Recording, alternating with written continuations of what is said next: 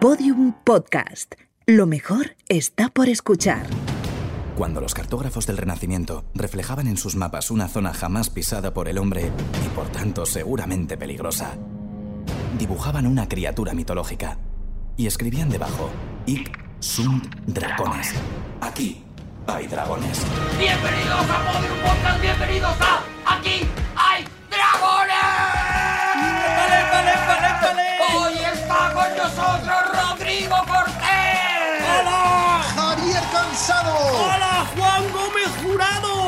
Arturo González Campos.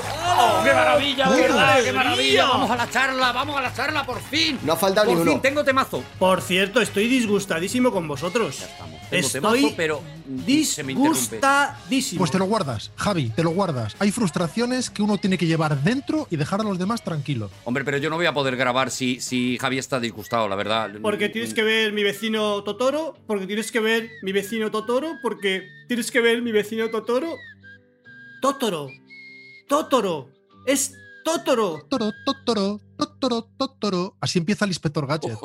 Es Totoro. Es mi vecino Totoro. Se reía de mí mi hijo que ha estado en Japón, se reía. Yo decía, mi vecino Totoro. Y decía, ja, ja, ja. él mi hijo. con displicencia. ¿no? Una preguntita que te tengo que hacer a este respecto, porque es- esto es de esos temas Totoro. que me cabrean un montón. ¿Tú cómo llamarías a esa ciudad que empieza por F y que fue la cuna de los Medici? Totoro, totoro, totoro, totoro.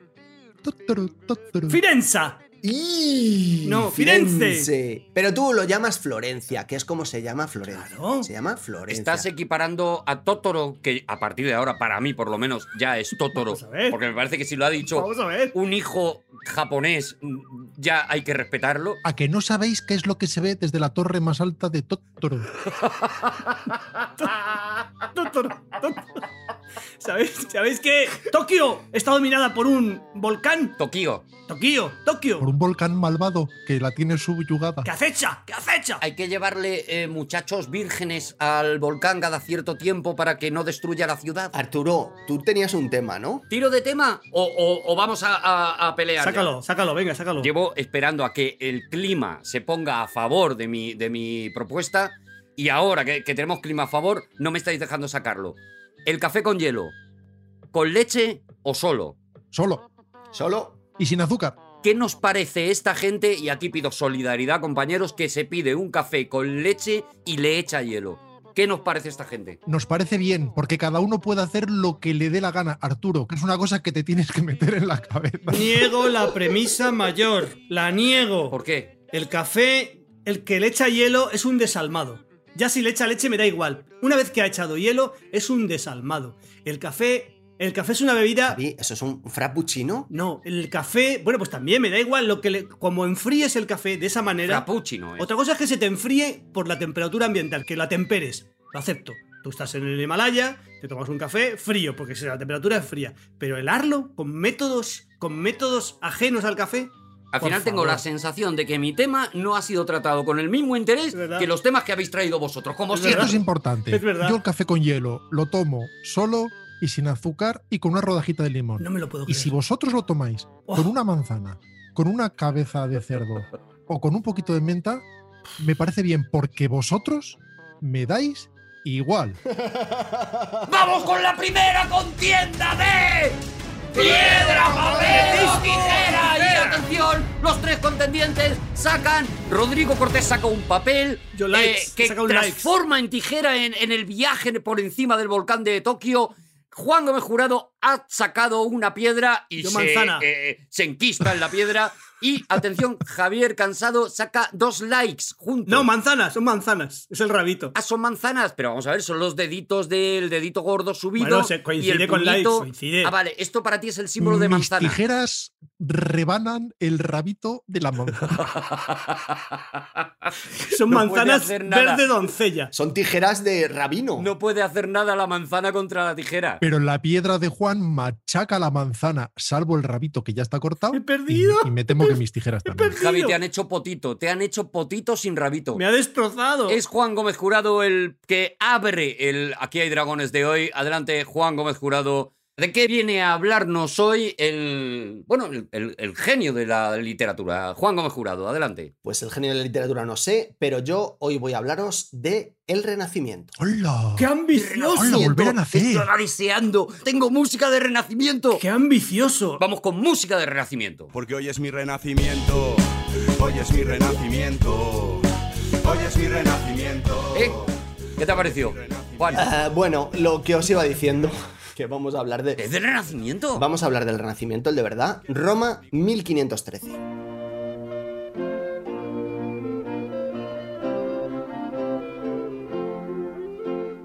Todos los padres quieren lo mejor para sus hijos, casi todos los padres, y el gran Lorenzo de Medici no iba a ser menos. Como señor de posibles que era, colocó a sus siete hijos, lo mejor que supo, que era mucho, Muy mal elegida la música. Esto es el tormento y el éxtasis y eso es Julio II. Muy mal. Muy mal, muy mal. Hay Da un igual, tira. desfase. Da igual, da igual, da igual, tira, tira. Luego se me criticará a mí por usar rap. Pero vamos, que hay gente que va a tener un papa en la cabeza Sí. y tú le estás hablando sí, de sí, otro. sí, Pero bueno, sí, estás tira, creando una rollo. confusión papal. Pero con el que lo petó más fuerte fue con su cuarto hijo, Juan, Giovanni, y el chaval, después de Julio II, llegó con algo de ayuda también a papa. ¡Ay, el papa! Extrovertido, de gustos refinados, amigo de sus amigos, anotad estas tres características. ¿Vale? Como a todos los papas, desde el siglo IX a, a Juanito de Medici, que reinó bajo el nombre de León X, le sentaron en, en la sedia estercoraria antes de coronarle. Y como sabréis, y si no, pues os lo cuento yo, eh, la sedia estercoraria es una silla con un agujero en el asiento. Por si acaso. Por ese agujero han de deslizarse los genitales del futuro papa. Uy, qué maravilla. A la silla se acerca el palpati, que introduce la mano por detrás y palpa, haciendo honor a su nombre. Si todo está en su sitio, pronunciará la famosa frase duo sabet et bene pendentes, que en latín significa tiene dos y cuelgan bien.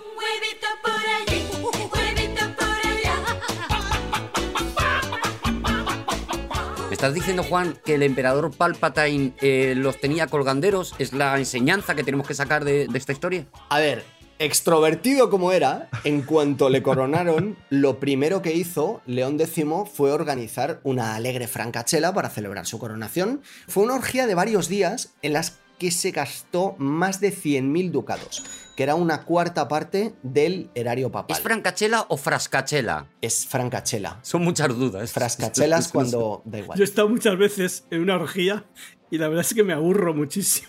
No sé a qué, a, a qué atender, ¿sabes? Me aburro. Es demasiado estímulo para un ser humano. Refinado como era, se gastó ingentes cantidades de dinero en los proyectos iniciados por Julio II, del que antes nos hablaba muy extemporáneamente Rodrigo, para la reconstrucción de la Basílica de San Pedro. El vino que se bebía Bramante, que era el arquitecto de la basílica, no se pagaba solo. Y si veis los retratos de Bramante, veréis que no era poco tampoco. Bueno, a Rafael también le soltó otro zapotazo de cuartos, eso para empezar, y además se rodeó de poetas, de escritores, de adivinos, de juglares cómicos y toda clase de basura. Y amigo de sus amigos como era, Nos ha buscado la boca, pero no Nos ha hemos dicho buscado- nada, y, ¿eh? y cómo nos hemos callado, ¿eh? Con qué prudencia. No hemos dicho nada. ¿eh? amigo de sus amigos como era, no dudó en sufragar con un chorreón de oro a Carlos I de España y V de Alemania, pero ya no voy a poner más lo de los huevos para que no se enfade Rodrigo.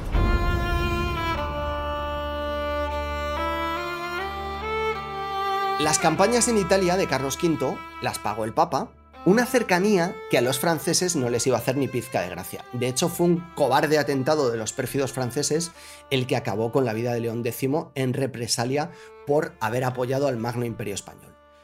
¿Qué conclusión habéis sacado de lo que os he contado hasta ahora? Que no hay que mezclar proteínas con hidratos. Que han cambiado las cosas muchísimo. Que antiguamente los papas eran muy golfos. Eran golferas e iban a la guerra y eran, eran malandrines. ¿Hemos aprendido bien, Juan? Por ahora yo creo que estáis en vuestro sitio. Bueno, León X gastaba manos llenas y por tanto no tenía nunca ni un chavo. ¿Qué solución se le ocurrió? Pues se acordó de que él era el representante de Cristo en la tierra y que las reglas que había dejado el jefe eran muy claras. Lo que atares en la tierra será atado en el cielo. León X era infalible, así que se le ocurrió, vamos a hacerle caso al Joker. If you're good at something, never do it for free. Una cosa. Ya está bien de decir, y sobre todo de usar torticeramente, que los papas son infalibles. Los papas son infalibles en cuestión de doctrina y fe. que está muy bien. Ahí, lo clavan. No, ahí te lo bordan, claro. Si ellos dicen, el Espíritu Santo tiene dos alas, dos alas, va a misa. Ya está, ya está. Nunca mejor dicho. Pero si el Papa dice, yo creo que en Madrid tendría que reforzar la defensa, eso no le da ¡Ay, infalibilidad. qué frío hace! ¡Qué frío hace! Claro. Santidad, si estamos a 27 grados, ¿cómo hace frío? Santidad. Eso se puede hacer perfectamente. Santidad, ¿está usted hoy muy falible, Santidad? Claro. Se puede decir perfectamente y no es un pecado. Que León X dijo, en lugar de regalarlo de ir al cielo, lo vamos a cobrar.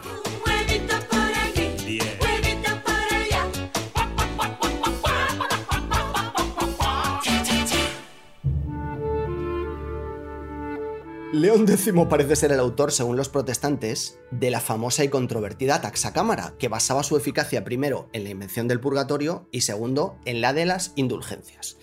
El purgatorio se lo habían inventado unos pocos años antes y consistía en un lugar en el que tú esperabas a purgar tus pecados ya perdonados, quiere decir que ah, si entrabas ahí es porque habías muerto en gracia de Dios, pero tenías muchos pecados de atrás. Te quedaba jaleo. Ahí había revistas, ahí había una mesita bajita con muchas revistas. Con la revista Adiós, porque claro. Era una especie de infierno suave del que se salía. ¿Y qué son las indulgencias? Pues es tiempo ganado. O sea, con- tú con la indulgencia comprabas al mismo tiempo el perdón de un pecado y eliminabas la pena de purgatorio. Todo, por supuesto, con un precio. Ya ves. La venta de indulgencias serviría para pagar lo de extrovertido, de gustos refinados, amigos sus amigos, etc. ¿Iba a salir barato las indulgencias? No, no, no, no, no interesa. Vamos, yo, si yo soy el Papa. No, porque lo barato es caro. Te hacen una indulgencia regulera y al final llegas y un jaleo de papeles, de todo. Me imagino que mejor, mira, pago lo que, lo que me estén pidiendo, pero, pero me quito esto de la cabeza, ¿no? Bueno, tras esta breve introducción histórica, vamos con la sección de verdad. Una sección a la que vamos a llamar Te lo pongo en euros.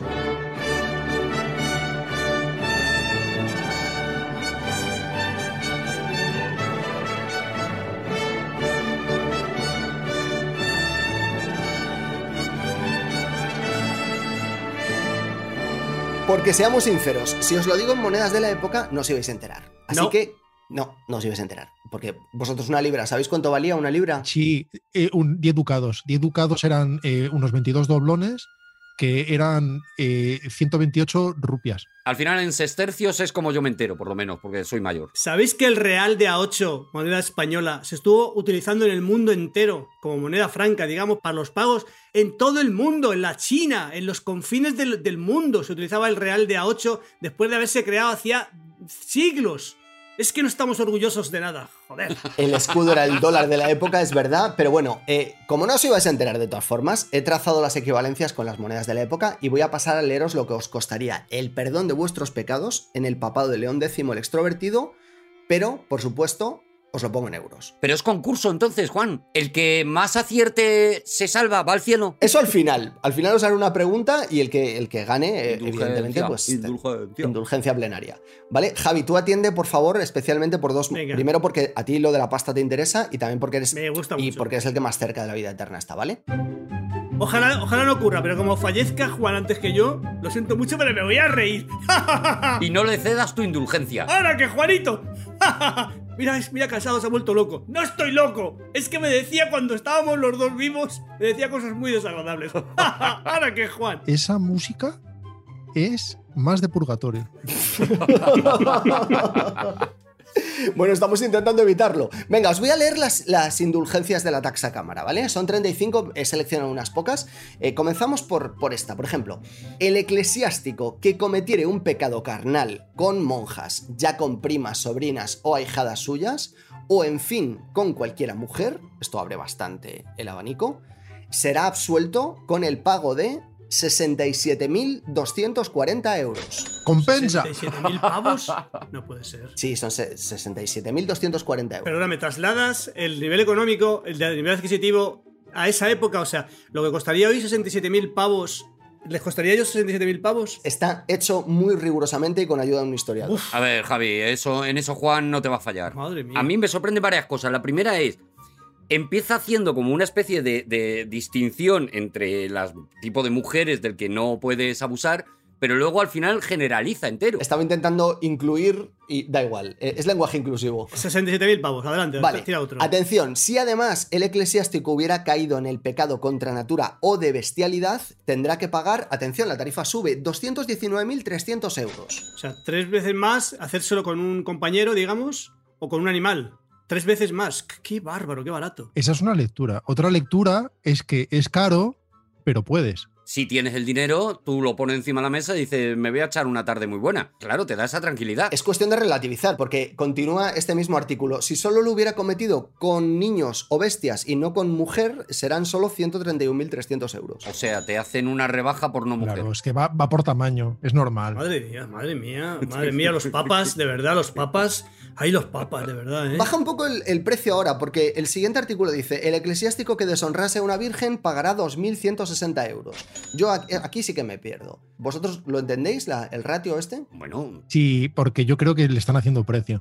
Y yo creo que si deshonras a una virgen y a una bestia, incluso un compañero, yo creo que empieza ya a haber packs. Pero y escucha, y todo esto es el mismo. El mismo tipo se ha hecho esto, se ha hecho esta, esta virguería. No lo sé, la verdad es que no, no lo deja demasiado claro. te puedes hacer como la, la tarjeta de transporte público, metes una cantidad de dinero y vas picando, vas pasando por encima, pi, pi, pi, según vas haciendo. Pues ahora una gallina, pi, ¿sabes? Yo creo que Rodrigo ha tocado un punto, porque por ejemplo ahora pasamos con uno de estos packs de los que nos habla ahora Rodrigo. Por ejemplo, la religiosa que quiera alcanzar la dignidad de abadesa luego de haberse entregado a, atención, uno o diferentes hombres, simultánea o sucesivamente, dentro o fuera de su convento, pagará 131.300 euros. Es decir, aquí ya estamos contemplando varias opciones. Pues de momento el mejor precio es para la abadesa. Claro, sí. A la abadesa se le permite bastante, bastante esparcimiento previo antes de su nombramiento, que es subsanado con un pago equivalente a una única pillería de un caballero. Que tienes prisa por ser abadesa, condensas y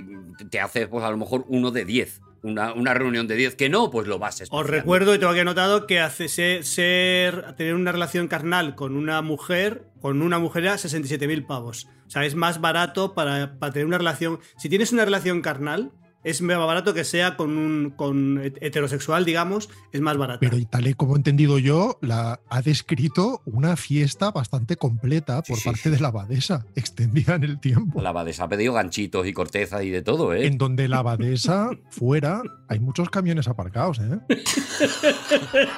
Pero escucha, eclesiásticos hasta ahora, porque ahora esto os interesa a vosotros, ¿vale? Ahora esto, esto es vuestro, vuestro campo. A vosotros, chicos medievales, adelante. Para el pecado de lujuria cometido por un laico, la absolución costará 27.100 euros. Joder. Bueno, bueno, yo viendo los precios me parece barato, ¿eh? La lujuria. Sí, pero atención porque hay bonus. Por ejemplo, en caso de incesto se añadirán 4.000 euros. Normal.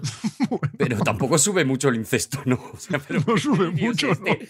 Pero, ¿qué delirio es este? Yo creo que, hombre, hay que considerar todas las opciones. No estaba tan, tan mal visto. ¿eh? Es un poco como, como cuando vas a la caja y dices, tenemos el incesto de oferta por si quieres ahora, ¿sabes? O sea, es muy violento. Si lo que quieres es un incesto, es el momento. Incesto y bestia.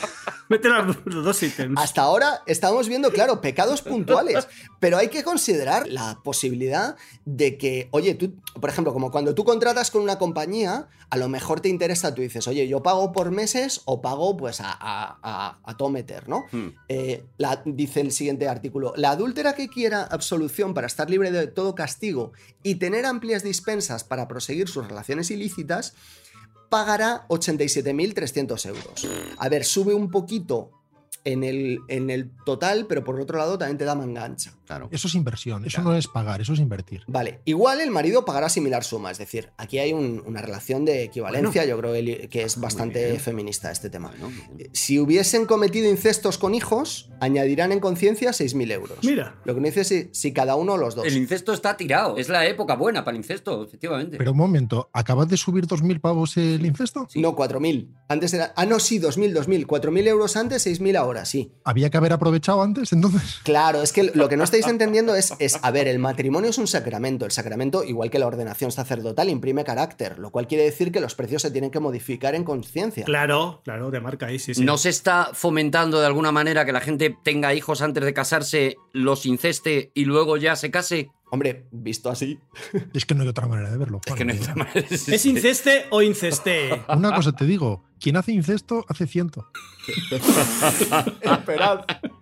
que ahora vienen las ofertas en serio. Ah, cuidado. El perdón y la garantía. Esto se llama mucho en la época, ¿eh? De no ser perseguido por los crímenes de rapiña, robo e incendio, costará 131.700 euros. Bueno. A ver, esto era muy relevante porque en el Renacimiento, que era una sociedad posmedieval, pero aún así con modos y maneras de la época, bueno, pues muchas veces los nobles o, o bandidos cogían y asaltaban una aldea y se llevaban todo lo que podían, ¿no? Pero eso siempre iba junto, ¿no? Porque rapiña, robo e incendio era como pecados que tú cometías al mismo tiempo. Las tres R's. Rapiña, ro- Bueno, También suena a oferta de la semana. Vale, pero es que era perdón, pero también la garantía de no ser perseguido. O sea que eso estaba muy bien porque también te arreglabas un poco con la justicia. O pero sea perdón, ah, perseguido, no, no en sentido, en, no en sentido religioso, sino perseguido de verdad, por, para ir, por no ir a la cárcel. ¿te refieres bueno, el eso? Papa era autoridad eclesiástica y también eh, Civil. Civil. Solucionaba cielo y tierra por ese precio. Claro, es que a- veces hay que cubrirlo todo. Pues eso, si te lo dice el- la palabra, la garantía. Que te lo está diciendo. Mira, fijaos, esta me afecta a mí. El hijo de padres desconocidos que quiera entrar al sacerdocio deberá pagar al tesoro papal 27.100 euros. Caray. Por huérfano. Poco Encima, te pasa por huérfano. ¿Está lastrado? Por ignorante. Por ignorante. Vale, hasta ahora hemos visto, por ejemplo, el pecado de lujuria, 27.000 euros, el pecado contra natura, 219.000 euros. ¿Cuánto calculáis a ojo que costará un asesinato? 225.000 euros. 236.000 si es asesinato con incesto. 60.000 euros. No, yo creo que mucho más. Yo creo que es por lo menos 400.000 euros. 60.000 euros, pero si me lo preguntas en un ratito, 62.000 euros. 400.000 y de ahí no bajo ni un euro. Yo creo que costará lo mismo que la monja en una orgía y a lo mejor 2.000 menos. Vale, la absolución de asesinato, atención, esto es de común a común, ¿eh? De un común cometiendo asesinato en un común, 15.400 euros. Muy barato. Tirado. Pero eso es como cuando tienes un accidente de coche y te cercenan un meñique, es lo mismo. Pago yo, no os Te preocupéis. sale mucho más barato matarlo que cortejarlo. Nada, esto, esta ronda es mía. 15.000 pavos solo. Atención, si el asesino da muerte a dos o más hombres, pagará como si hubiese asesinado a uno solo, pero con un condicionante. Tiene que ser el mismo día. Ah, mira. Ah, vale, o sea, si te pones, te pones. Si te pones a matar a alguien que no sea a las once y pico de la noche, Que no sea tarde. tú cógete un margen. Madrugas, pues hoy voy a matar 5, 7. Da igual, porque me van a cobrar uno. Ahora están los pluses, ¿no? Sube un poco de precio si el asesinado es un hermano, hermana, madre o padre. Sube un poco. Pasa de 15.400 euros a 17.500 euros. Pero ¿y cómo? El incesto para arriba, para abajo, el asesinato de familiares. O sea, la familia no estaba muy respetada, ¿no? En aquel momento. Oye, una pregunta. ¿Estás haciendo una sección de esas que te hacemos los demás? Sí. Vale. Pero, pero, sube mucho de precio. Ha traído los datitos y con eso ya. Pues ya verás cuando venga yo, ya verás. Vas a flipar. Sube mucho de precio si el asesinado es un obispo. 131.400 euros. Vale. Vale, pero aún así 300 euros más que barato que lo de la oveja. Sigue compensando matar obispo también, vale. Una pregunta resumen. ¿Cuánto costaría la pulsera de gratis total? ¿Qué te da acceso a todo? Claro. ¿Cuánto habría que pagar para tener acceso a todo? Hay una cosa similar que es eh, Pero que cuando... incluya bebida también. Incluido bebida, ¿eh? No... Incluida una consumición mínima. No, no tengo la equivalencia total porque creo que no llegó a hacerse, pero hay, hay algo parecido. Y es, por ejemplo, si el asesino ha dado muerte a varios sacerdotes en varias ocasiones. O sea, se paga 136.600 euros para el primer asesinato y otra mitad para los posteriores. ¿Y te da acceso al spa? Eh, Eso no. Pero bueno, de todas formas, no, no os voy a leer más, os voy a leer el, Incluye el albornoz, te lo puedes llevar luego. El último es mi artículo favorito, el 18, y es el artículo del hombre previsor. El que quiera comprar la absolución antes de cada asesinato accidental que pudiera cometer en el futuro, pagará 168.300 euros. ¿Tiene fecha de caducidad eso? O sea, tú lo pagas y lo que sea. O sea, Te cubre. para un mes tienes. Este artículo es el único que veo mal. Todos los demás los veo perfectos, los veo coherentes. Intachables. Porque puedes hacer cosas, te puedes arrepentir, pagas y sigues siendo una buena persona. Se nota desde muy lejos que todo está basado en la buena fe. Hasta ahora todo bien.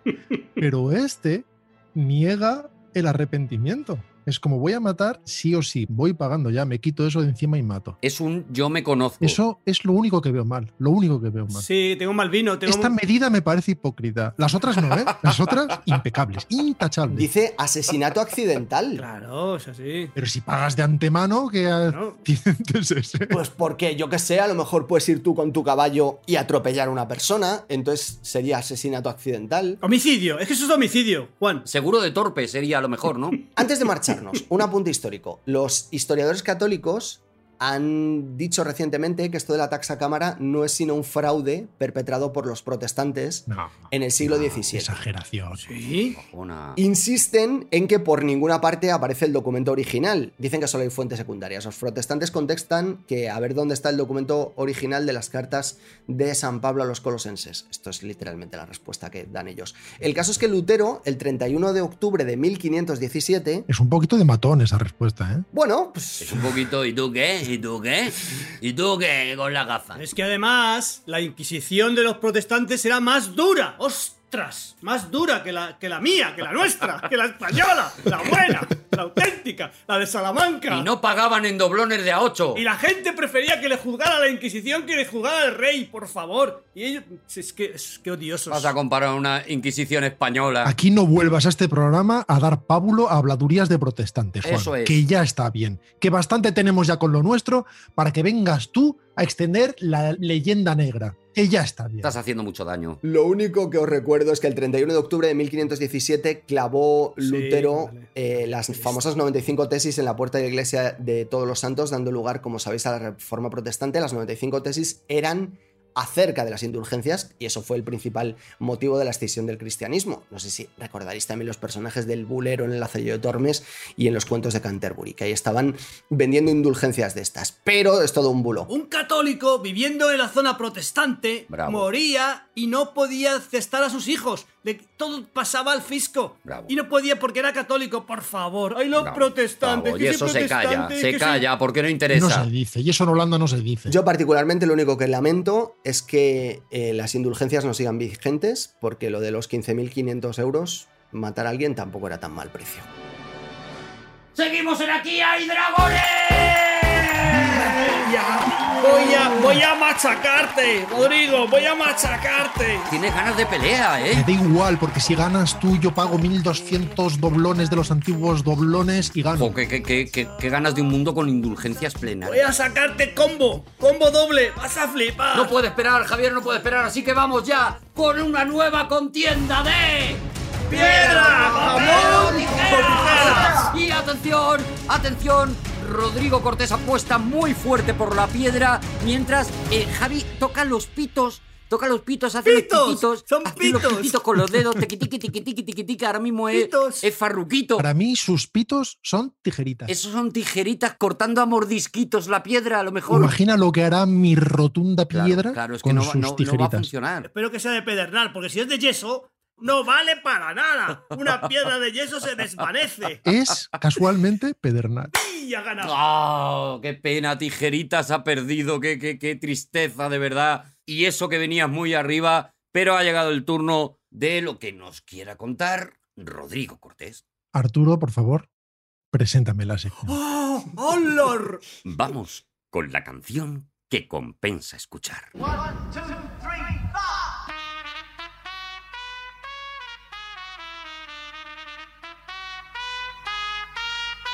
Hoy vamos a hablar de un griego.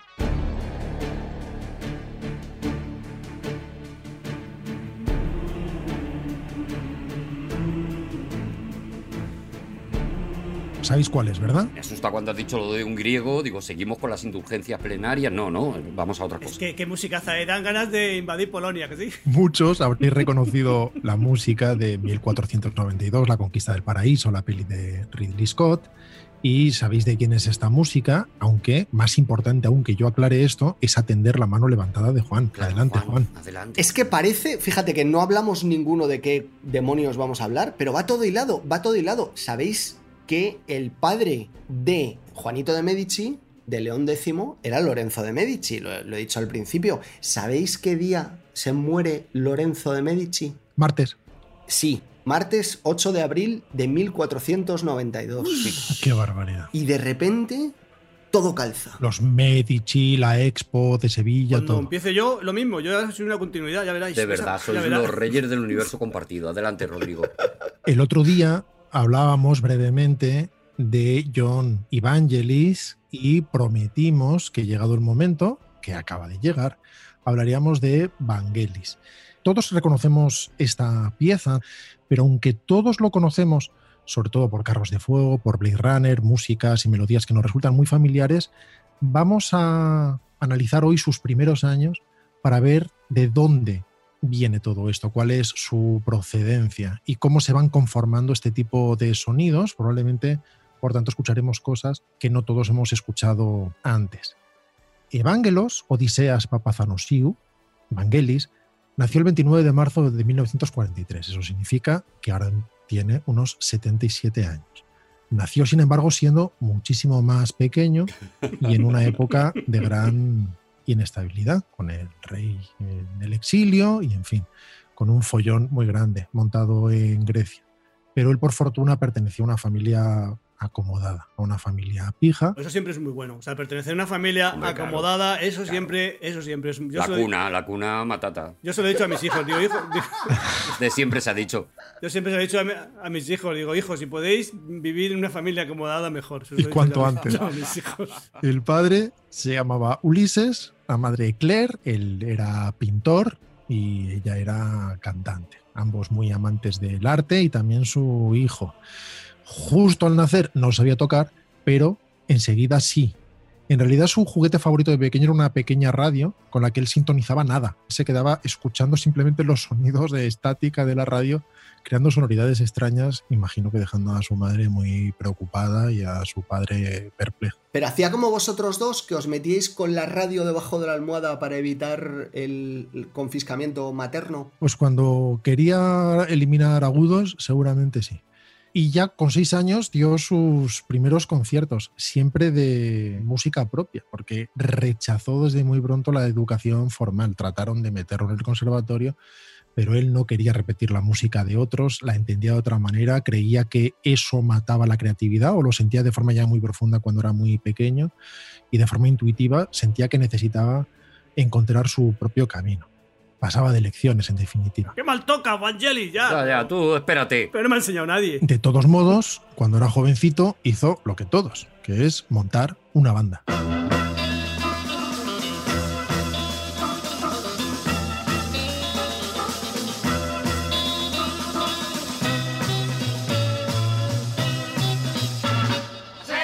Yo el mensaje lo veo claro. A Seye, a Seye, a Seye, a Seye. O sea, eh, Vangelis estaba formándose en la música y en la comunicación verbal también. Yo tengo una duda. Eh, Vangelis es mediterráneo. Este grupo se llama The Formings, ¿no? Sí, ¿Es posible que exista una consustancialidad a lo mediterráneo de los años 60 de que tú te ponías el D delante del título? O sea, de bravos, de pecos. Te peco. es posible, pero además Formings, si bien deletreado de otra manera, era el nombre griego antiguo de la lira. O sea que al final, aunque suene muy yeye de Formings, eh, estaban homenajeándose precisamente a sí mismos o a su herencia mediterránea.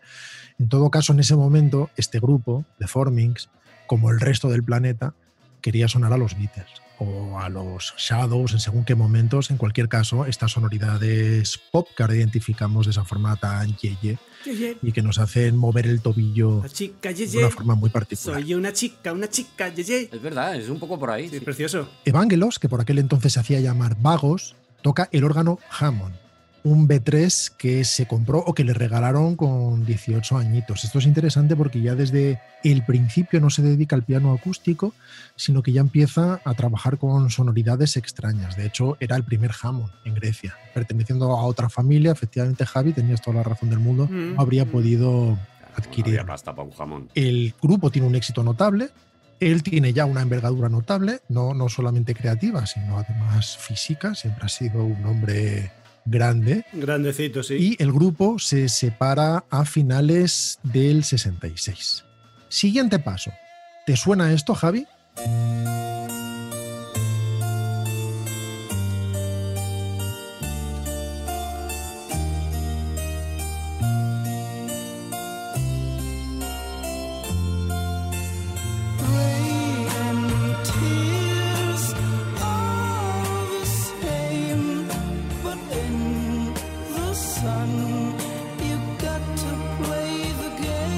Tenía el disco este de, de Aphrodite Child y lo he bailado mucho porque era larguito. Y se veía este- el single, se veían las dos caritas de, Van- de, Van- de Vangelis y de Demi Rusos. Y yo lo he bailado mucho. Y se, se ponía al final de la fiesta. Primero poníamos las músicas más rápidas y luego poníamos las músicas más lentas. Las lentitas, ¿no? Agarradas. Vamos a bailar agarrados. Esas eran las que requerían indulgencia. Efectivamente, como nos dice Javi, estamos escuchando a Frotty Child, un tema llamado Rain and Tears, lluvia y lágrimas, basado en el canon de Pachelbel. Porque en el 67 se une a su primo, el bajista y vocalista Artemius Venturis Rusos, Demis Rusos, y a Anargiros Kuluris y a Lucas Sideras. Primero forman el conjunto Papathanosius Et y por fin Aphrodite's Child, una banda mítica. Inicialmente empiezan a sonar tan bien en Grecia que mandan las maquetas de lo que están haciendo a Londres y Estados Unidos y reciben de inmediato una oferta desde Gran Bretaña para que vayan a grabar a Londres en mitad de las revueltas sociales, por otro lado, con todo el clima convulso que está afectando a media Europa.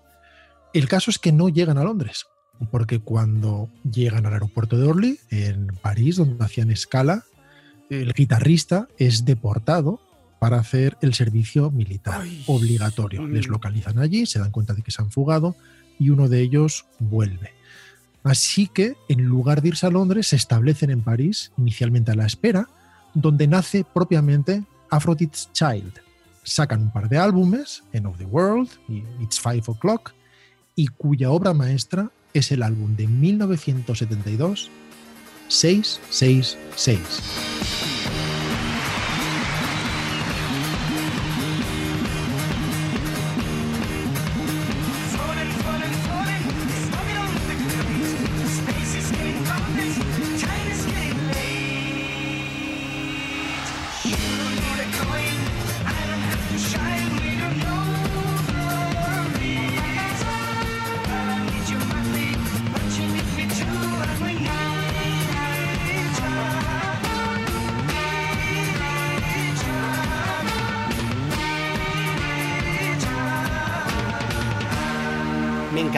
Trompeta. ¿Me, me puede gustar un instrumento más que los demás en una canción, Rodrigo? Sí, es perfectamente legal, sí. Vale, porque es que desde que Rodrigo empezó a hacer esto de la canción que compensa escuchar, ahora me fijo en cosas separadas de la canción. A ver si es eso lo que está pretendiendo Rodrigo. Me fijo en la trompeta. Es que, ¿por qué es esto? Antes no era capaz de separar instrumentos. Porque se te está descalcificando el hueso que tenías en la oreja, Juan, poco a poco. Y las drogas, Juan. O sea, es así. De momento vas identificando que son metales, le llamas trompeta, no pasa nada, pero es así, poco a poco. Como veis, es un largo viaje hasta llegar a 1492. Esto no nos está sonando a eso que mucha gente interpreta No, no, que es no Vangelis, que es música de dentista o algo parecido. Todo lo contrario. Lo sí, que, sí. por cierto, Vangelis nunca ha sido. Evidentemente pertenece a una tradición electrónica, ahora llegaremos a todo eso. Había una parte más científica. ¿Recordáis cuando el otro día hablábamos de aquellos instrumentos como el Tautronium, por ejemplo? Sí, que se hacían así cosas con las manos y tal, así. En Alemania, Kraftwerk estaba haciendo algo, una vocación más científica. En su momento, más adelante, en los 80, quien escuchaba este tipo de música solía escuchar a Vangelis y a Jan Mitchell Jarre. Pero la razón por la que estoy hablando de Vangelis y no de otros compositores es porque él tiene un alcance musical, en mi opinión, superior, más, más interesante, con una evolución y una formación musical y, y- y un virtuosismo a la hora de desarrollar sus propias sonoridades único. En cualquier caso, podríamos dedicar un programa entero al álbum 666, editado con el subtítulo The Apocalypse of John 1318, basado obviamente en el Apocalipsis de San Juan, con textos añadidos de Costas Ferris. A estas alturas ya es su tercer disco. Estos tres grandes amigos, porque además el guitarrista regresa, consigue llegar a Londres para grabar este tercer disco, se llevan fatal. Son todo tensiones, son todo broncas, es el momento de hecho de su separación. En cuanto todos graban sus sesiones, se piran, ya no quieren saber nada. Vangelis se queda grabando más y más tiempo. El éxito, Rodrigo, no te olvides, es el éxito. El éxito que la gente la enajena, la enajena. El éxito y la mili. La mili te cambia también. Probablemente sea más el roce que el éxito, porque de hecho ahora mismo siguen siendo muy amigos y, y Vangelis ha seguido colaborando con rusos. Pero mira a nosotros, Rodrigo, perdóname, mira a nosotros. Nosotros ahora, pero cuando tengamos éxito, nosotros vamos a, ya, ya verás cómo nos separamos. Lo tengo Ah, clarísimo. claro, ya no dejaremos de hablar. Bueno, cuando yo hablaba de los problemas del roce, en nosotros pensaba, Cuando se van todos de la sesión de grabación, él se queda. De hecho, recoge material para cuatro discos. Finalmente será un álbum conceptual que costó 80 mil dólares y en él colaboró, por ejemplo, la actriz y cantante Irene Papas, que seguiría colaborando en el futuro con Vangelis. No hace falta decirlo, griega también. La banda se deshizo de forma inmediata y por esta época Vangelis, que había compuesto las bandas sonoras de algunas pelis francesas de bajo fuste, empezaba su colaboración con el director de cine sobre la naturaleza, Frédéric Rossif.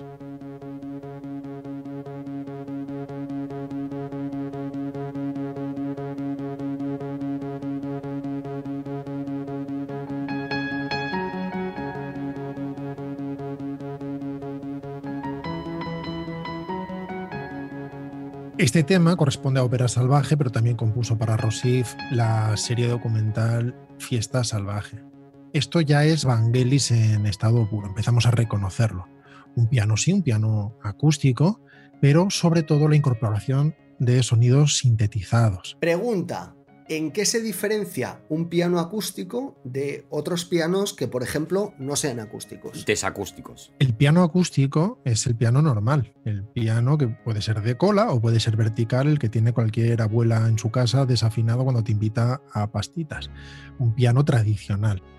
Mientras que actualmente hay pianos electrónicos que consiguen muestras, samples de, de sonidos previos de un piano acústico y los reproducen. De modo que tú tocas, suena como un piano, pero la técnica de reproducción no es mecánica, no es acústica. Pero perdona, el sonido, y está el piano eléctrico que tiene un sonido, voy a voy a hacer una cacofonía, es eléctrico, tiene un sonido eléctrico. Lo comparas con el sonido del acústico. O sea, el casiotone este que usa Carpenter para componer la cosa, pim, pim, pim, pim, con esto lo peto. Pero eso no son pianos, son teclados. Ah, son vale. teclados y a través de los teclados se consiguen determinados sonidos. A veces son muy cercanos al piano, son sintetizaciones de sonidos cercanos al piano, pero que suenan más campanosos o que suenan más abiertos o con timbres distintos.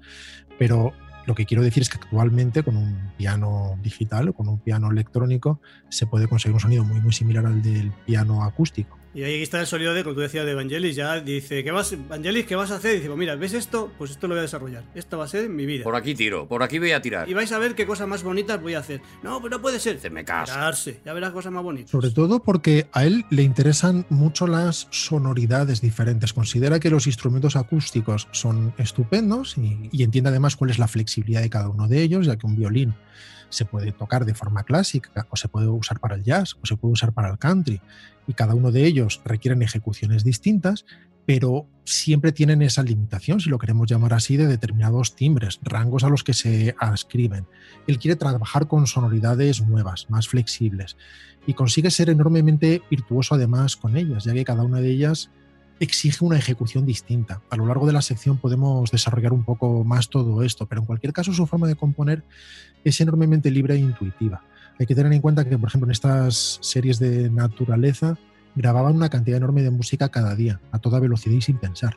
Así que Vangelis se sentaba y empezaba a tocar. Y después empezaba a doblarse a sí mismo, y empezaba a doblarse a sí mismo. Tocaba botones, cambiaba los registros de los sintetizadores, añadía unas campanas, volvía a tocar encima de sí mismo. Y de esta manera iba dando forma a algo que no estaba previamente escrito ni estaba concebido para ser producido de una manera determinada, sino que se construía sobre la marcha. Llegamos ya a su primer álbum oficial como Vangelis, Earth, Tierra, un álbum con una fuerza casi primitiva que personalmente me gusta mucho.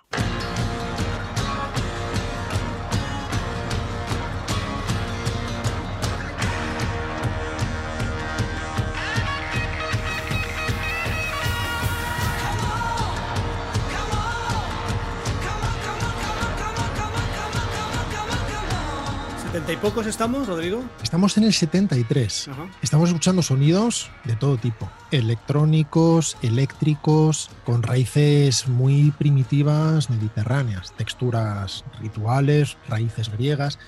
Es puro rock progresivo, el rock que se está imponiendo en la época, que también ha recibido muchos otros nombres, probablemente el más popular sea rock sinfónico. Con espacio en este caso para las percusiones más rotundas, pero también para la lírica en temas que cualquiera puede buscar y escuchar, como por ejemplo My Face in the Rain. Pretende ser un portazo al carácter acomodaticio que en su opinión tenía la producción musical francesa del momento. Él buscaba algo más rupturista, menos adocenado, algo más libre y más intuitivo. Así que, después de seis años en París, recibe una oferta de la RCA para grabar cuatro discos y se va a Londres aprender inglés.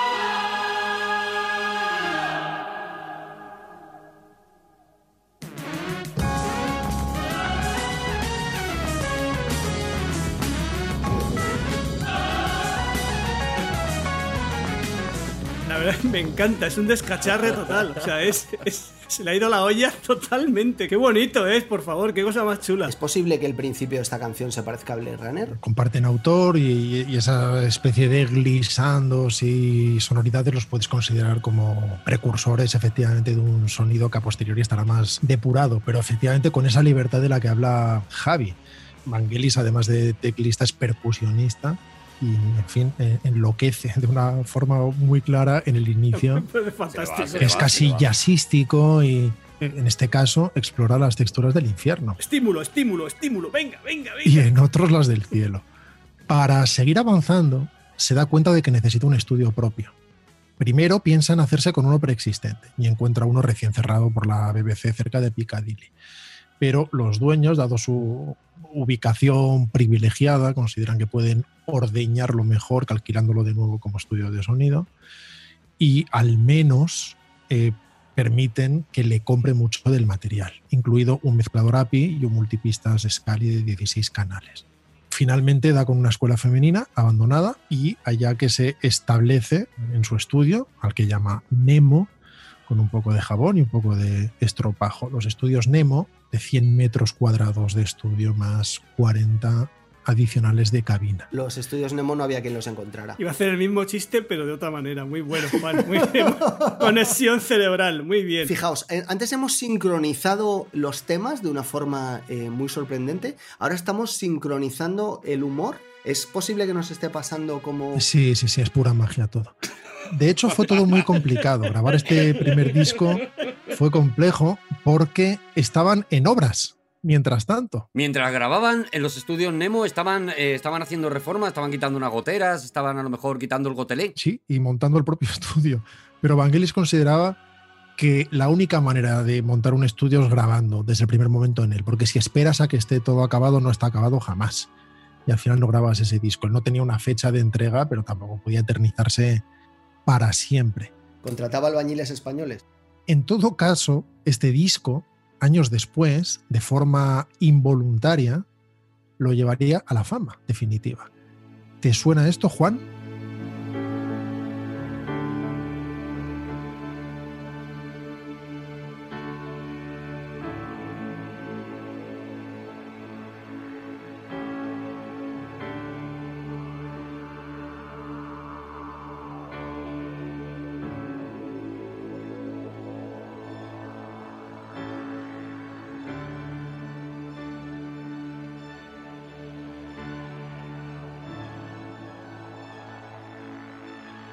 Ey, ey, esto lo conozco, esto es, esto es una celebración al amor entre Annie Druyan y Carlos Eduardo Sagan. Efectivamente, Carl Sagan escogió este tema años después, en 1980, como tema principal de su serie Cosmos.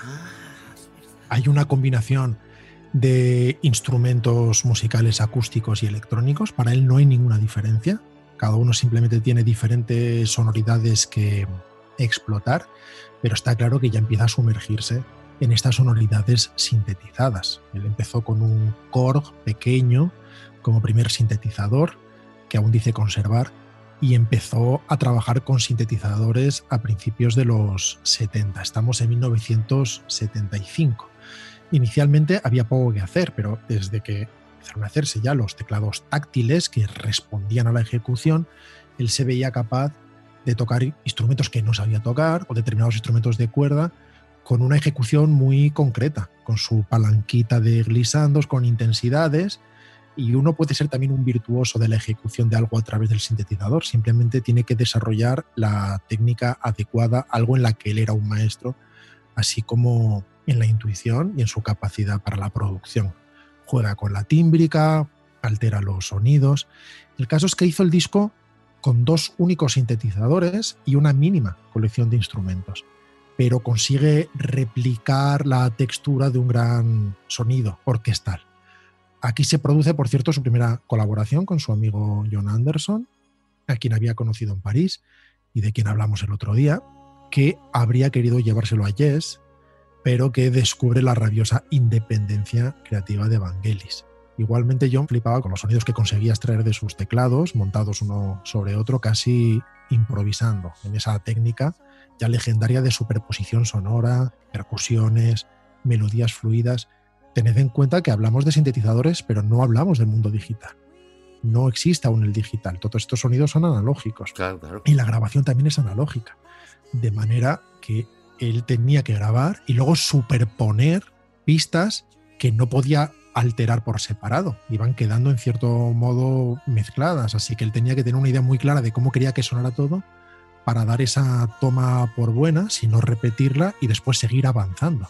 Pero no es algo que pudiera hacer en una mezcla desde cero al final desechando cosas, era todo infinitamente más complicado. No es como ahora que a tener ordenador puedes hacer lo que quieras, puedes hacer una película o lo que quieras, porque con ordenadores es muy fácil. En todo. tu casa, tranquilamente, claro que sí. Y es la época en la que está ya definitivamente su pasión por el sonido de síntesis. ¿Os suena esto?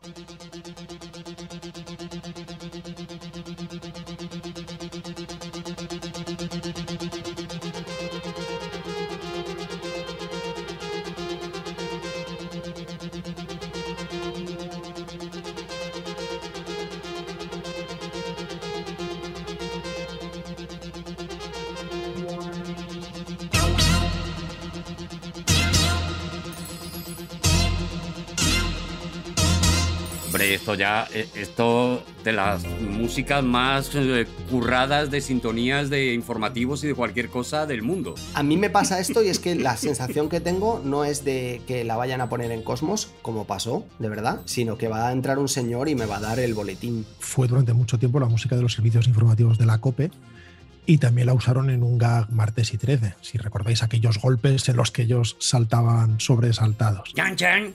En una ocasión preguntaron a Vangelis cuál era su característica más destacada como teclista y su respuesta fue el estrés. Aquí estamos escuchando un stylophone, un secuenciador que repite la línea de bajo de forma cíclica y capas y capas sonoras van sumándose. Albedo 039, que es este álbum, finalmente acaba siendo un collage que recoge más de 300 piezas grabadas por separado empezaban a grabar a las 2 de la tarde, es decir, con horario de músico, y seguían hasta las 3 o 4 de la mañana, siete días a la semana durante los tres meses que llevaba la grabación de un disco.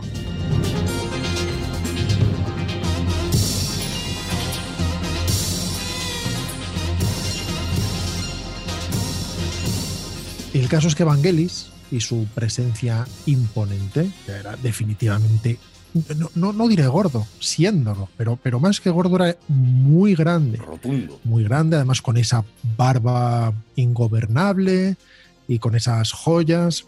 Parecía una especie de gran mago ritual. Regresa a Francia a continuar su colaboración con Rossif y de vuelta a Londres, en el 77 graba un nuevo salto en su sonido con la adquisición de nuevos secuenciadores. Que permiten precisamente hacer estos sonidos cíclicos, recurrentes, con pulsos y cadencias que se van repitiendo a sí mismas y que se pueden ir alterando sobre la marcha. El Roland System 100 y el Roland SH3A Monosynth Plus, además de su amado y leal compañero durante mucho tiempo, el Yamaha CS80. Hablo del álbum Espiral, Spiral.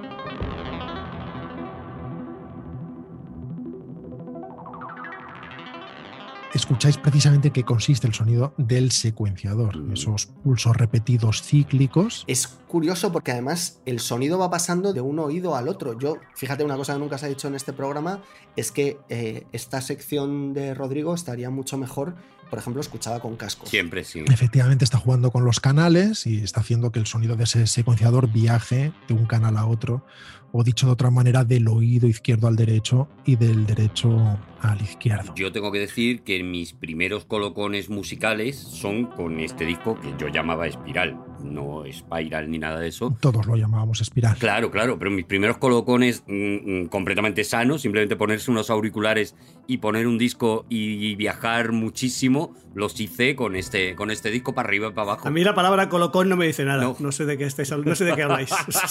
¿Es posible que tú compatibilizaras la escucha de Vangelis con a lo mejor... ¿Algún aliciente? El tema que escuchamos es precisamente el que recibe el título de Spiral, Espiral, pero mi tema preferido del disco es una belleza de más de nueve minutos que todos tranquilos no vamos a escuchar entera.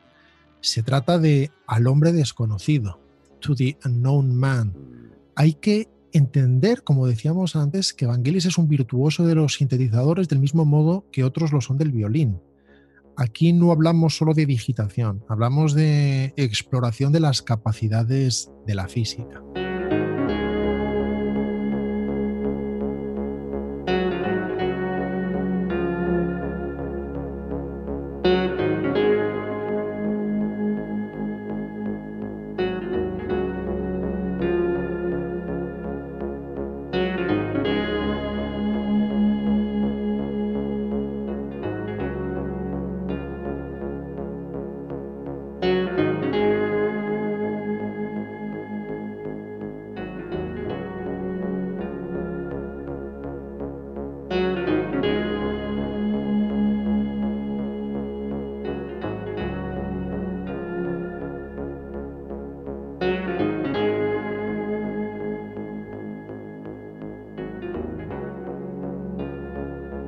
Yo recomiendo al oyente que este tema lo escuche completo para ver cómo evoluciona, cómo empieza con esa calma muy esencial, muy simple, y cómo va añadiendo de una forma muy simple texturas. Es importante escuchar los nueve minutos que además pasan en un suspiro. Está todo tan bien hecho precisamente, todo engarza de tal manera que antes de que te des cuenta el tema ha acabado y os aseguro que si se hace con atención, algo va pasando dentro de uno. Para no pasarnos de intensitos, diremos simplemente que pasa algo bonito. Colocón, Colocón te lo baja todo, te lo, te lo coloca todo. Es que no sé de qué habláis. Yo diría que va pasando algo bonito interno. En estos años vuelve a colaborar con Demi Rusos, su primo, produciendo, arreglando y escribiendo temas para su álbum de Demi's Rusos Magic. Y hace también un disco experimental en el 78 con una portada precioso y una escucha muy difícil llamada Bobur, que no gustó a casi nadie. Y menos que nadie a la RCA, la casa de discos, Ah, que para compensar las pérdidas ah. lanza un The Best of Vangelis, The Best of Vangelis, y propicia, como casi siempre, el cambio de sello de Vangelis que se va a Polydor. Es un disco enormemente experimental, basado exclusivamente en la tímbrica, en sonoridades muy, muy abstractas, de corte rabiosamente contemporáneo y de vanguardia. Insisto, difícil de escucha. Mientras, por cierto, lanza la música de la banda sonora de una peli francesa, cuyo título traducido sería algo así como Oyes ladrar a los perros, que se publicó en forma de disco, sin la menor referencia a la película, años después, con el título de Ignacio. Y además colabora con Irene Papas en el álbum de 1979, con sonoridades bizantinas y griegas, odes, odas. Oh.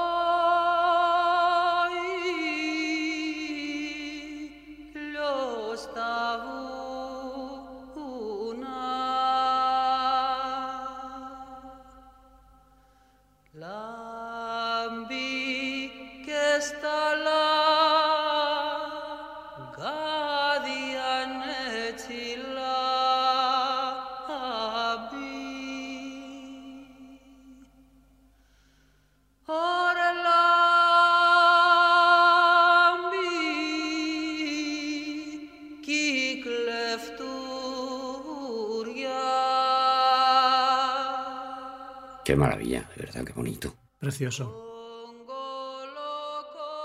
Como veis, Vangelis es también capaz de renunciar a su universo de texturas superpuestas, a menudo muy complejas, para dejar sonar una voz desnuda y nada más. Que teniendo a Irene Papás, sabéis que Irene Papás lo pasó muy mal en, la- en el colegio.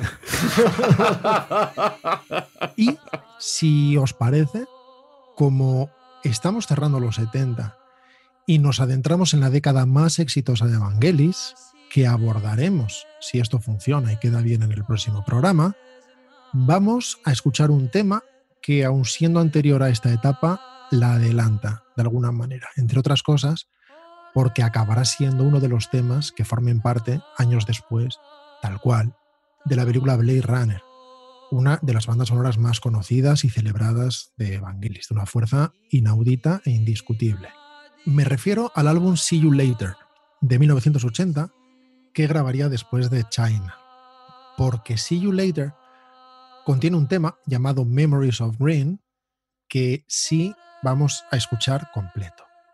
Cambia el equipamiento de su estudio Nemo, desmonta la mesa API y la grabadora Scali e instala en su lugar un multipistas Lyrec de 24 canales y una consola Quad 8 Pacific y mejora sensiblemente la calidad de sus grabaciones. ¿Sabéis que yo de pequeño creía que sensiblemente significaba muy poco? ¿Ah, sí? Sí, ¿Y no significa eso? creí que sensiblemente mejor era un poquito mejor solamente.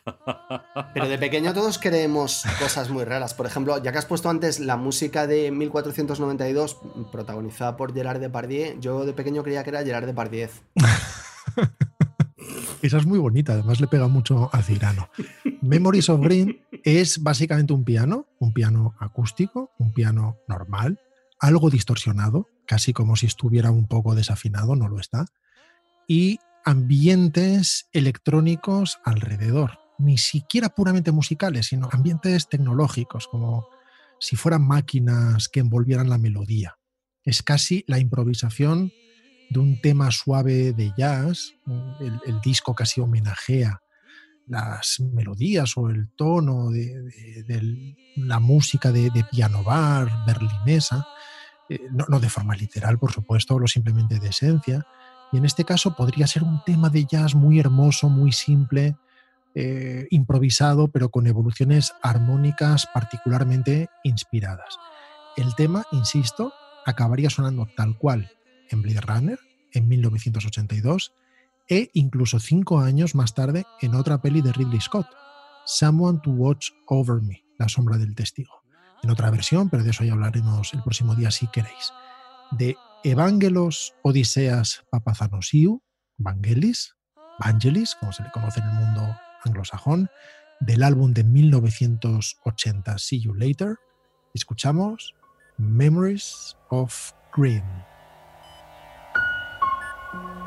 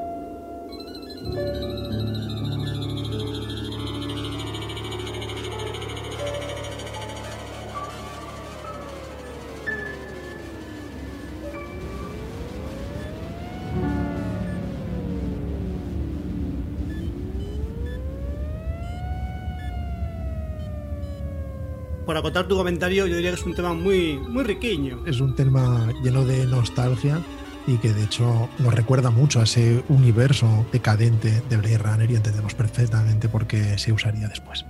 ¡Seguimos en aquí! ¡Hay dragones! Oye, estoy, estoy pensando que, que si compito conmigo mismo y gano, Sería la única manera hoy, Javi, porque te tengo que decir que vas eh, acumulando fracasos, ¿eh? soy yo, ¿vale? Pero, pero soy yo el que va a hacer la sección, pero no soy yo. Porque hoy ha venido a divertirse a Aquí hay dragones. ¡Saboy! ¡Oh! ¡Savoy! Lo que queremos a Savoy. Lo que hemos echado de menos a Savoy. Hola chicos, ¿me entiendes? Hola, ¿qué- Hombre, ¿qué tal hola, estáis? Savoy. Bueno, eh, eh, antes de empezar, chicos, ¿me entendéis? Antes de empezar, Es verdad, nunca me acuerdo de los ítems de Savoy, ¿eh? ¿me entendéis? Ahora ha llevado su sintagma al plural. sí, ahora me, ¿me entiendes? ¿me entendéis? Un poquito más pijo, a lo mejor, Bueno. en la voz. Lo he democratizado un poco y lo he hecho más pijo un poco. Bueno, eh, pero escuchadme, es que hoy no estoy, no estoy yo, tengo un invitado. Un invitado que es, eh, es, un, es un invitado sorpresa, que no, claro, no contabais con él. Qué jaleo. Es que, es, que, ¿me entiendes? ¿Me entendéis? Entonces, eh, el invitado está aquí conmigo. Pasa, pasa, pasa. Mm. Es el hijo de un amigo mío, que le voy a damos. Es la primera vez que sale en antena, en, en podcast en este caso, es la primera vez. Y quiero que saludéis con afecto a mi, mi sobrino, no es, no es mi sobrino carnal, a mi sobrino, Mariano Más Jr. Mariano Más Hola, hola, ¿qué tal estáis? Hola. Mariano Más, eres el hijo de Mariano Más, Sí. eh, eh, del mítico Mariano Más. Sí. Yo lo escuchaba en De 9 a 9 y media Sí, con, sí, con- sí, con sí. tu tío Javier. Sí, sí, sí, sí. Y he trabajado con él en Onda Cero, pero. Claro, pero mi es- padre, don Arturo, le, le sigue usted muchísimo. O sea, es una le sigue desde Le siempre. das todos los recuerdos del mundo, por favor, a don Mariano Más. También le sigue usted, Rodrigo, ¿eh? Eres muy amable, Mariano. Sí. ¿Te has visto a lo mejor muy influido en tu trayectoria e incluso en tu por Savoy? Un poco sí, sí, pero es que, pero es que to- todos. Eh, un, mo- un momento, Mariano, pero has dicho que sigue mucho a Arturo y, y a Rodrigo, pero a lo mejor. Ha dicho lo que ha dicho, Juan, y se asume con madurez. A ti te, le- te le- en mi casa te leemos Pero- los libros. Seguimos muy, Pero- seguimos mucho. Has llamado don Arturo, don Rodrigo No. y, y a Juan le has llamado Juan. Hombre, pero es por, por la similitud de edad, ¿entendéis? Ah, vale, que es por eso, ¿no? Bueno, bienvenido Marianito Más. Te, Junior, voy a llamadme llamar. Junior. Mariano Más Junior. Solo bienvenido. Junior, Junior. Llamadme Junior. Llamad. Bienvenido, Gracias, Junior. Juan. Junior, gracias, verdad, gracias, Juan. gracias. No me interrumpáis, vamos a empezar la sección. Adelante, adelante. Mi debut hoy, que me da que me deja mi tío Savoy, voy a hacer una sección, que no sé si se ha hecho alguna vez, que es, voy a hablar de grupos o cantantes que han tenido un éxito y nunca más tuvieron más éxitos. No sé si eso es una cosa... Hombre, se ha- hecho. alguna vez, Sí. pero estamos seguros de que tú le vas a dar tu toque especial. Gracias, don Arturo, muchas gracias. Eso es lo que Juan llamaría One Hit Wonder. Pues eso. Vamos a empezar, a ver si os acordáis de este éxito de la década de los 2000, que fue un éxito, un éxito, un éxito impresionante. Vamos a escucharlo. Standing in a crowded room and I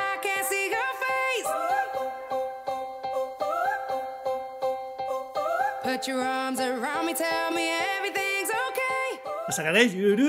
Que fue famoso, que fue, Sí, hombre, fam- fue- sí, sí, que fue famosísimo. Este Que- tema sonaba muchísimo, muchísimo en los probadores de Sí, Zara y en sí, el sistema sí, de megafonía de las piscinas municipales. ¿Sabéis una cosa que me pasó en un probador de Zara una vez?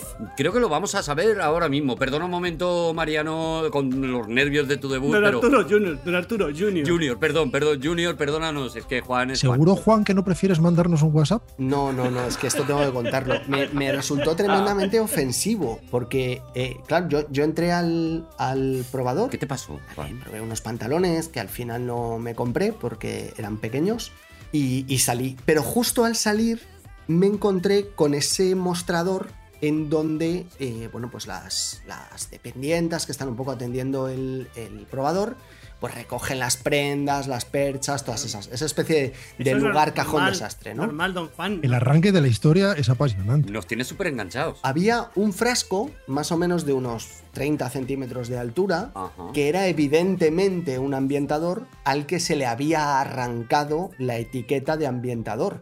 Y las, las empleadas o los empleados del Zara habían querido añadirle su toque y con un Edin le habían puesto Salvador, eliminador de olores, redentor. Y entonces te hacía un poco sentir insultado porque, claro, Mira, pues parecía que la historia solo podía venirse abajo, pero no, no, ha sido un crescendo constante. Ha merecido la pena. Tío Savoy, yo me quiero ir. Claro, hombre, es que Juan está el muchacho, esa es su primera intervención. No te vengas abajo, Junior. No, no, Pero- Junior, está muy bien, Bueno, está muy bien. Junior, ¿a ti te huelen los pies? No, por favor. Pues a mí sí, y me sentí ofendido. No te encones, Juan. Adelante, Junior, adelante. Eh, esta canción es la de Jess Gline, que fue un éxito que sonó en los anuncios de motos, ¿os acordáis? Y, eh, y estaba, sí, sí, era, sí, fue sí. una canción famosa. Pues esta chica, Jess Gline, uh, con el coro precioso, Yo no sé si he visto un anuncio de motos en mi vida. bueno, pues en casa lo veíamos. Y fue un, fue un éxito impresionante. Bueno, pero voy a poneros otra mujer que tuvo, tuvo un éxito y ya nunca más se supo. Vamos a escucharlo.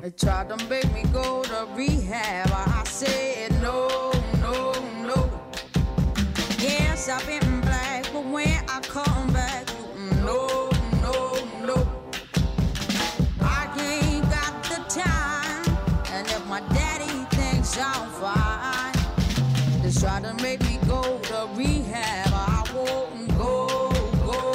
Bueno, esta es, estas cantantes, la maravillosa Amy Winehouse, que tuvo un éxito Sí. impresionante y luego ya la, pues nunca, fíjate, Junior.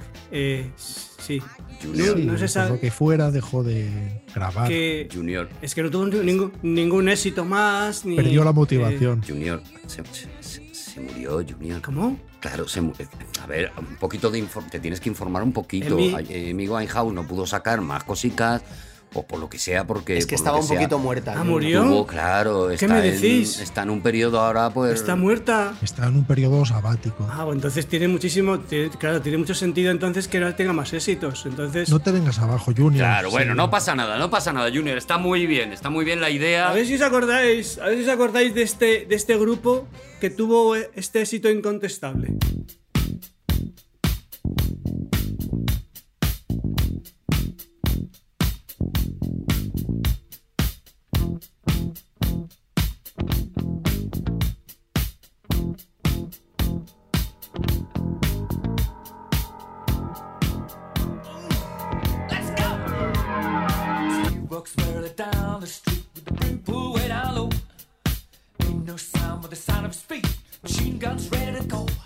Nos acordamos de- de- del grupo Queen. Fíjate, fíjate Junior, qué sí. bien suena y que no haya tenido ningún éxito más, porque fíjate, Es inexplicable.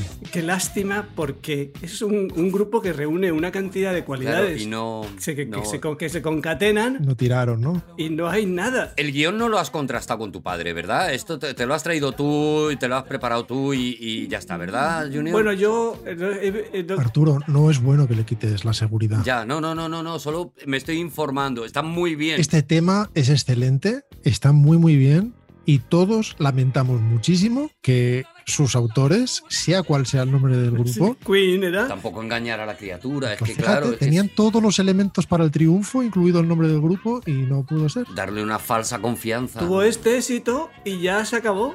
Y tuvo pudiendo, tenía muchísima, tenía mucha capacidad, tenía mucho potencial, pero Luego te voy a llamar, ¿vale, Junior? Y, y vamos a hablar un poco. Está muy bien, el desarrollo es impecable, pero hablamos matices, nada, eh, detallitos, ¿vale? Otro tema, Junior. don Arturo, yo me voy. No, no, no, No, por no, favor. no, no, no, No, no, no, no, no. no, no, no, Junior. ¿Es no. Arturo? ¿Qué te he dicho, Arturo? Ya, ya, ya, ya, ya, ya, ya. Yo quería ser honesto, pero Junior, no, no, no. impecable, impecable. Por favor, siguiente tema. Se ha, se ha ido, Se ha ido. se ha ido. Pero, Savoy, tienes que hablar con él, hombre. ¿Ahora qué hago? Pero escúchame que se ha ido. ¿Me entendéis? Se ha ido. ¿Ahora qué, ahora qué hago? Iba muy bien, pero, pero claro, le ha faltado a lo mejor para mí documentación, nada más. Escúchame, ¿me entendéis? Ya que estoy aquí voy a, voy a hacer voy a hacer yo un poco de sección porque si no se va a quedar esto muy cojo. Oye, ¿queréis que salga yo un momento? Intento hablar con él. La verdad es que no. Adelante, Savoy, por favor. Méteme un momento la sintonía para que miren los papeles, que esto no tengo, yo no iba a hacer hoy nada, pero bueno, ¿me- ¿me entendéis? Bueno, eh, ya que ya que es Junior, ya que Mariano más Junior ha tenido que irse, voy a improvisar una sección. Yo hoy no, yo hoy no pensaba trabajar, yo le había cedido, ¿me entendéis? Había cedido mi espacio a, a este muchacho, pero bueno, pues Claro, así- no, no, está muy, es muy bonito que le hayas dado la oportunidad, pero te agradecemos que hayas vuelto, Savoy. Pues mira, eh, eh, la sección de hoy, a mí me bueno, yo, yo he hablado con él, se ha quedado, se ha quedado aquí en mi casa, se ha, se ha quedado a comer, pero está ahí, Os vale todo. se ha ido gimoteando, ya os digo, ¿me comprendéis? Ya, pobre. Perdón, ¿me entendéis? Ahora me siento mal. Pues es curioso porque será la primera vez que se haga bullying a alguien en este programa. Sí, fíjate que se ha dado. Bueno, entonces, Savoy, ¿qué, qué vas a improvisar? ¿Qué vas a...? Mira, hace años escribí una- unos bocetos de guiones de cine, unos, unos bocetos, bueno, un boceto, un, un párrafo es un boceto, Un draft. Yo lo llamaría un draft. una idea mm, seminal de una película. Una premisa. Entonces se llama premisa. Una premisa. Es que es. mm, os leo un poco la idea, ¿vale? O sea, son, son comedias, que- porque a mí sabéis que me gusta mucho el mundo de la comedia, ¿me entendéis? Y entonces, eh, todas las historias, a ver qué os parece, es un hombre, la historia de un hombre que había llegado a la flor de la edad, ¿vale? Vale. Los 64 años. O sea, tenía frente ancha, nariz aguileña, mirada penetrante, rectitud y bondad de espíritu, ¿vale? Así empieza en la descripción del personaje, ¿vale? Eso florece a los 64. Eso florece a los 64 está clarísimo, ¿vale? La primera película, primer párrafo que escribí, primera como hemos dicho, me lo dijiste, Juan, perdona, ¿me entiendes? ¿Qué dijiste? Premisa. Premisa. O, o draft. Mete, me entiendes en lugares que no. Pero vale, sí, sí. La primera es una comedia costumbrista, ¿vale? Tiene toques sociales, por supuesto. El protagonista, que es el hombre este que hemos descrito antes, de 64 años, tiene un hijo trans, ¿vale? Esa es la parte social. Y él trabaja en una ETT, tiene el trabajo fijo, eso sí. Conoce a una mujer en un casino y se ríen mucho, mucho, mucho, mucho. Pero ella guarda un secreto. Y va ilustrado con esta música.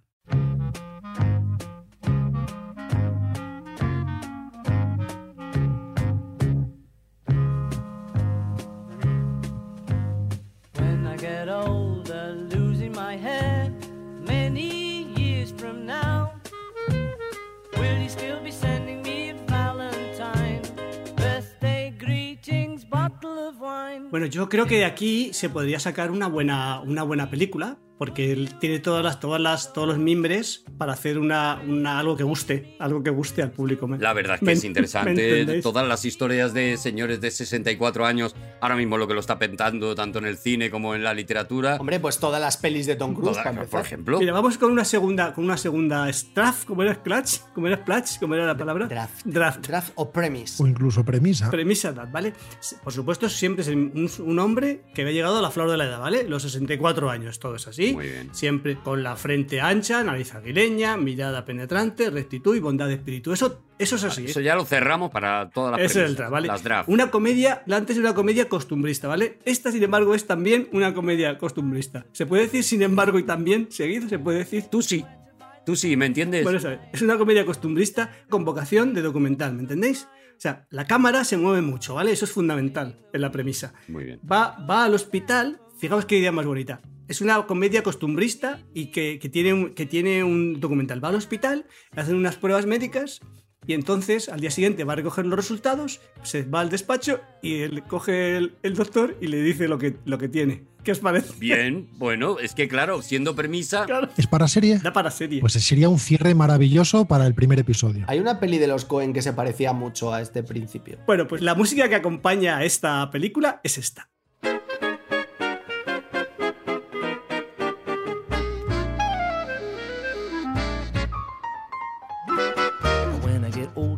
Diréis, pero todo, todo es comedia costumbrista. No, no, también tengo guiones muy buenos de, de alta comedia. Ah, Él, sabes que siempre es bueno, es un hombre que le ha llegado a la flor de la edad, eso está claro. 64 años, nariz aguileña, eso, eso ya por descontado no lo digo, ¿vale?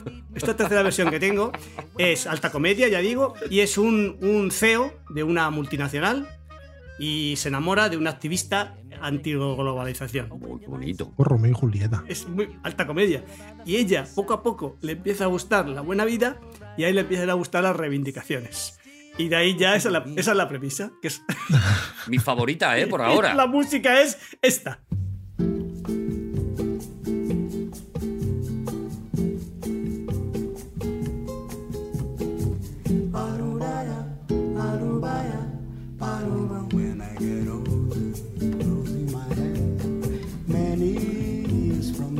¿Esa tiene título, Javi? Eh, eh, no, son todo premisas. Claro, es que. Pero, ¿te puedo sugerir un título? Sí, como no, claro. A la vejez bolchevique. Me vale, mira. Es bonita. Luego ya le sugieres otro. Escucha, más vale que os guste la canción de When I'm 64, ¿eh? Más vale que os guste.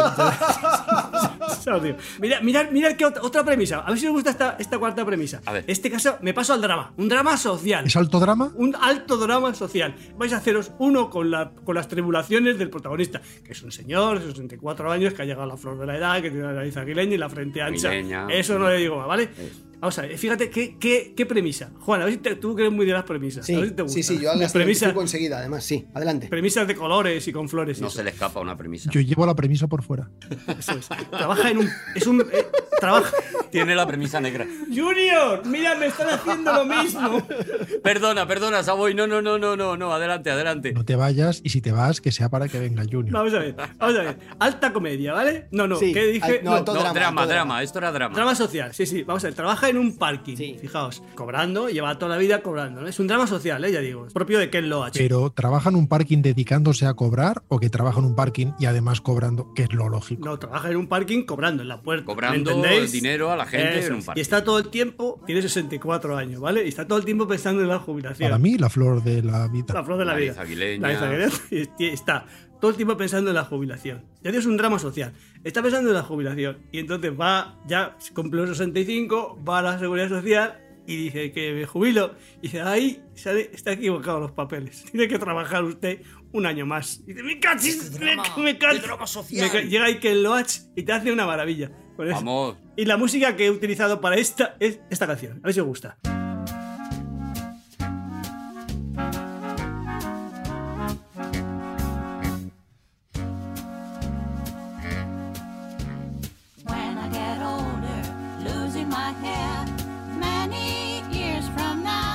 Este era, esto era un drama social, es que, ahora- es que la, la- la premisa siguiente es un drama, ¿me entiendes? Un drama a secas. O sea, no hay más, se irán bajes. Vale, pero, pero tú, has, tú has dicho antes alto drama, Alto drama. ¿no? Sí, sí. Vale.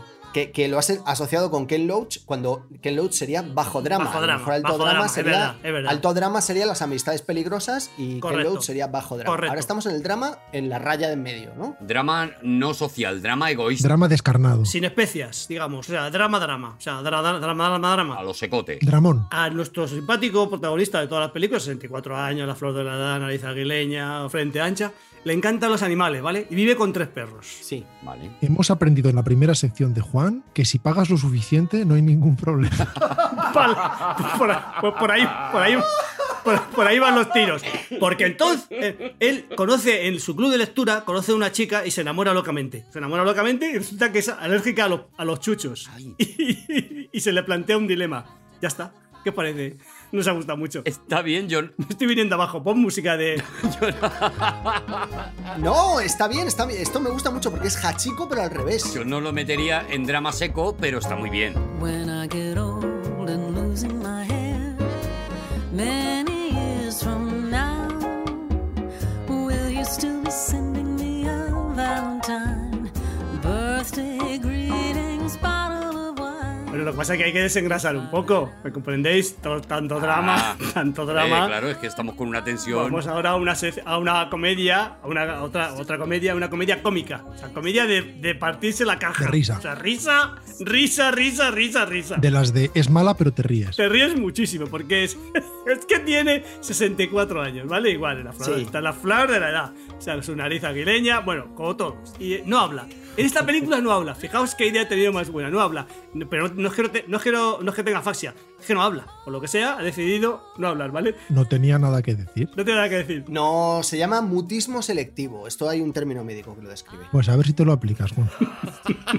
Va por toda la película nuestro Me simpático. voy a ir con Junior. Nuestro simpático protagonista, por donde va, lo va tirando todo. Todo se le cae. ¡Ay, qué gracioso! Todo lo rompe, todo lo estropea, todo. ¡Qué gracioso, qué comedia! Todo es graciosísimo. Y al final de la película se, se le quema su casa con todo dentro. Oh, y, dice, y- y dice una voz en off.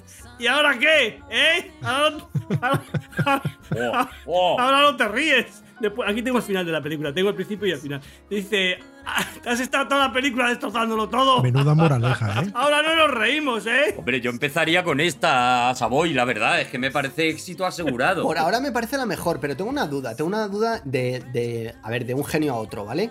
Eh, Savoy, una, una pregunta. Tú, eh, eh, esta- todas estas premisas que se te van ocurriendo en distintas circunstancias, supongo que Sí, en la ducha, pensando. antes de dormir, cuando te Pensando, cuando pienso. Sí, Claro, eh. ¿dónde las anotas? ¿Tienes, digamos, una molesquine donde las reúnes todas o son diversos eh, lugares o No, cómo- no, cómo haces? notas de voz. La hago en notas de voz en el, en el iPhone, ¿me comprendes? Tengo ahí, tengo un... Savoy está, Savoy está al día, ¿sabes? Estaba pensando, digo, qué listo eh, Steve Jobs, pobrecito, murió. Qué listo, qué listo, que cómo conoce al ser humano. ¿Os habéis fijado en, el- en la alarma del despertador? Que lo gordo, lo gordo es po- poner y lo pequeñito es apagar. ¿Lo habéis, a ver, ¿Os habéis fijado en eso? Lo- ¿Cómo sabe ¿Cómo- lo que cómo hacemos? co- el ser humano, como es, pero gordo, gordo pone po- poner, pero gordo. Y muy chiquitito en una esquinita que apenas se ve apagar. Ay, Steve Jobs. bueno. Ay, qué maravilla, Ay. de verdad. Bueno, vamos a, vamos a, vamos uno más, uno más, uno, otro, porque es que tengo, es que, con esta premisa de un señor de 64 años, que está en la flor de la edad, magnífico. es que tengo, tengo montones de ideas. Vamos al drama otra vez, un drama trágico. Cuidado con esto, es un drama, es una tragedia, tragedia contemporánea. ¿Es insoportable? Eso es. Es de estos de está muy bien, pero no la volvería a ver. La decisión de Sofía un poco. Es la decisión de Sofía. O sea, eso, es eso. O sea, es, es que te, te deja, te transmuta. Te la llevas a casa, ¿no? Digamos. Sí, es experiencia vicaria filosófica de transposición emocional. Es que es eso. Es que, es que mejor dicho no puede de- decirse. Mira, fíjate qué premisa. Nuestro protagonista simpático, que ya le hemos cogido un cariño in- inconmensurable. Uy, uy, uy, uy, esa nariz. Es maravillosa. Pues tiene una enfermedad mortal, ¿vale? Fijaos qué pena. Vaya. Que se va a morir en tres meses. Y de pronto se, se entera, por una ensoñación, que si toca el codo a una persona, le traspasa su enfermedad, esa persona muere y ahí le dan otros tres meses. ¿Pero una persona cualquiera, aleatoria, o tiene que ser una persona concreta? Cualquiera, cualquiera. Empezaría por su familia, lógicamente, no Primero por los más queridos. Hombre, claro, lo primero los míos. los tiene más a mano. Entonces, si él consigue tocar durante un minuto el codo de una persona, esta muere, pero él tiene Un minuto. un minuto, pero tiene tres meses extra. Y entonces su dilema, como bien decía, un dilema becario perfecto que ha dicho Juan, él dice, ¿qué, qué hago? ¿Me muero o, o toco codo? Hombre, pero si toca codo y le avisa al señor al que le ha transmitido la enfermedad de que antes de tres meses tienes que tocarle el codo a otro, No, él gana tres meses para no, él. no va pasando. Claro, el otro muere. El otro muere Claro. y punto. Ah, vale, vale, vale. Pero espera, espera, porque esto es importante. ¿Cómo muere? ¿Muere instantáneamente este absorber de vida vía codo? ¿Cómo, cómo se produce? Bueno, es, es magia, es una película Claro. mágica, no vamos. no, no, pero quiero decir, se puede producir dentro de 10 minutos o instantáneamente. ¡Claro! Es que es la vida. Es que aquí en esta, en esta película está la vida entera. Es melodrama. Es melodrama. Es melodrama. Yo, yo pondría melodrama Sí, sí, arriba. sí, sí, arriba, sí, sí, sí. Savoy. Sí, sí, a mí sí, me sí. gusta mucho, me flipa, pero tengo que decirte que por desgracia ya le escribió Stephen King en 1985, en su famosa antología Skeleton Crew. En su célebre novela El Codo, Uy, qué, qué raro. Uy, qué raro. Para él era un simple toque. O sea, quiero decir que este añadido de la dilación temporal es, sería la novedad en tu caso. Stephen King, estamos copiando. Stephen King. Ay, qué original es. ¿Qué ideas tiene? ¿Has tenido acceso a la libreta de Savoy, Stephen King? que viene El Codo, Y esta película la quiero empezar con esta música.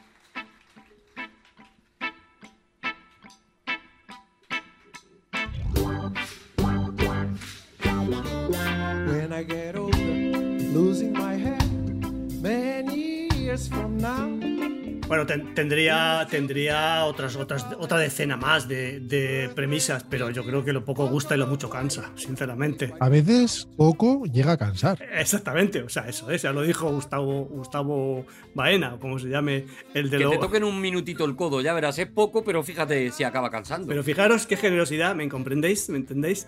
Que voy a de- dedicaros para que quiero que la escuchéis entera, esta canción, porque es la canción que es de rompe y rasga.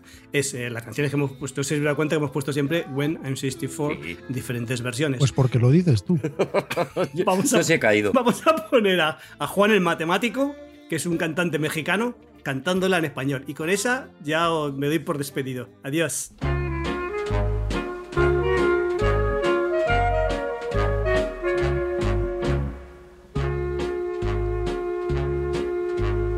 Cuando la vida en su atardecer me haga envejecer, seguirás amándome como hasta hoy, entregándome el corazón.